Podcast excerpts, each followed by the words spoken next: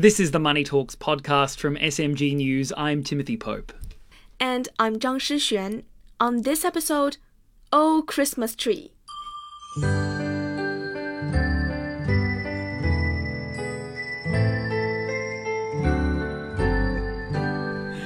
Yes, we're going to Santa's workshop this week, but COVID travel restrictions meant we couldn't get all the way to the North Pole. And you might or might not be surprised to hear that the next best thing is about half a day's drive from Shanghai. The city of Yiwu makes stuff. It makes the stuff that all those how to declutter your life books tell you that you should throw away. And around this time of year, one of the main things leaving Yiwu on the backs of trucks are lots and lots and lots of little plastic Christmas trees. Yep. Manufacturers in Yiwu usually start getting orders in March from the US and Europe for Christmas decorations, which ship out in August and September, so they can hit the shelves and light up department stores at the start of November. Don't get me started on this. I swear when I was a kid we didn't see festive decorations until the start of December, but now they seem to just appear at midnight on October 31st when the shops take the Halloween decorations down and suddenly it's Christmas. But back to the story.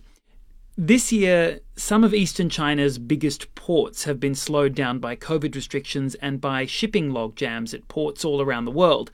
And so a lot of the trees, the tinsel, the wreaths, and the lights are all still in Yiwu. One company that our sister publication Yicai spoke to had a 10,000 square metre warehouse full of artificial Christmas trees it couldn't ship, costing them 2 million yuan for storage, which is almost 310,000 US dollars. But the demand is still very much there and coming back toward pre pandemic levels. We spoke to Cici Gun from MadeInChina.com. Inquiries for Christmas products have surged 60% month on month, starting from July, 20% more than this time last year. Most of the buyers are from the US, Brazil, Peru, and Britain. Christmas trees, decorated bouquets, lights, and candles are the most popular items. So, companies have buyers lined up for all this stuff. The problem is an increasingly familiar one. Yeah, I've done a lot of reporting about shipping issues over the last year. Containers in the wrong places, not enough containers, not enough ships, not enough portside storage. You name it. The Chinese export industry has been hit with it in 2020 and 2021. And at the moment, it's a mix of container shortages and vessel shortages that's hurting. And the partial closure of China's biggest port at Ningbo for two weeks in August due to a COVID scare didn't help either.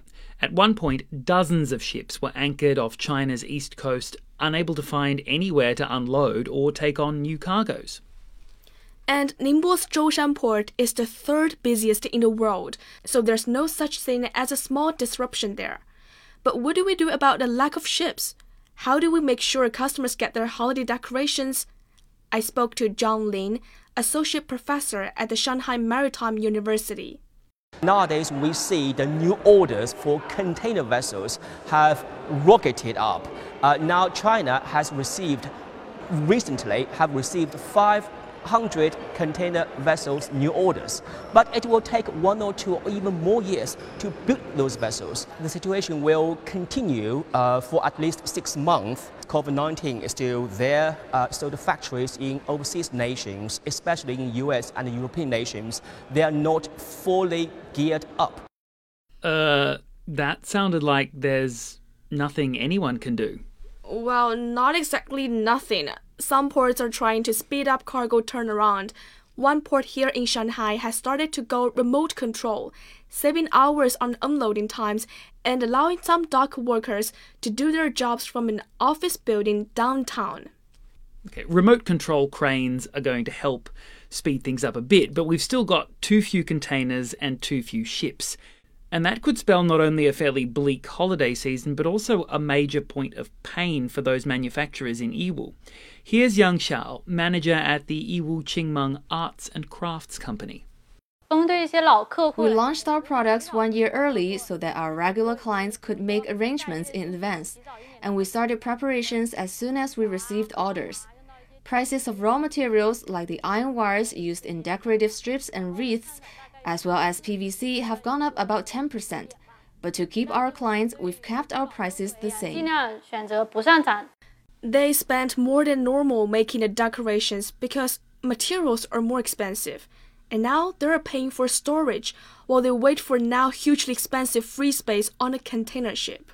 The average price to ship a 40 foot container from Shanghai to Los Angeles at the moment is 200% higher than it was a year ago, coming in at more than 11,000 US dollars. And that's causing some of the clients ordering the decorations to get a bit creative. They're not ordering so much, but they're asking for everything they do order to look extra fancy. Here's Yang Xiao again. Our clients are asking us to offer the most cost efficient ways to pack things. For example, a client that might have originally ordered 10 wreaths, but now they're asking us to reduce the number of wreaths and add more decorative strips because the wreaths are larger and heavier and less efficient to ship. And as we heard from John Lin earlier, there's no real short term solution to this global shipping problem other than for people to just stop buying things for about six months, and that's not going to happen.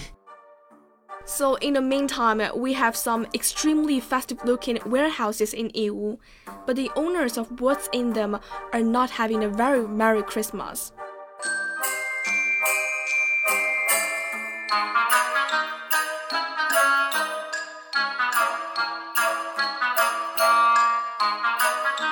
Thanks for listening to the Money Talks podcast. The show was written and produced this week by Zhang Shixuan and me, Timothy Pope.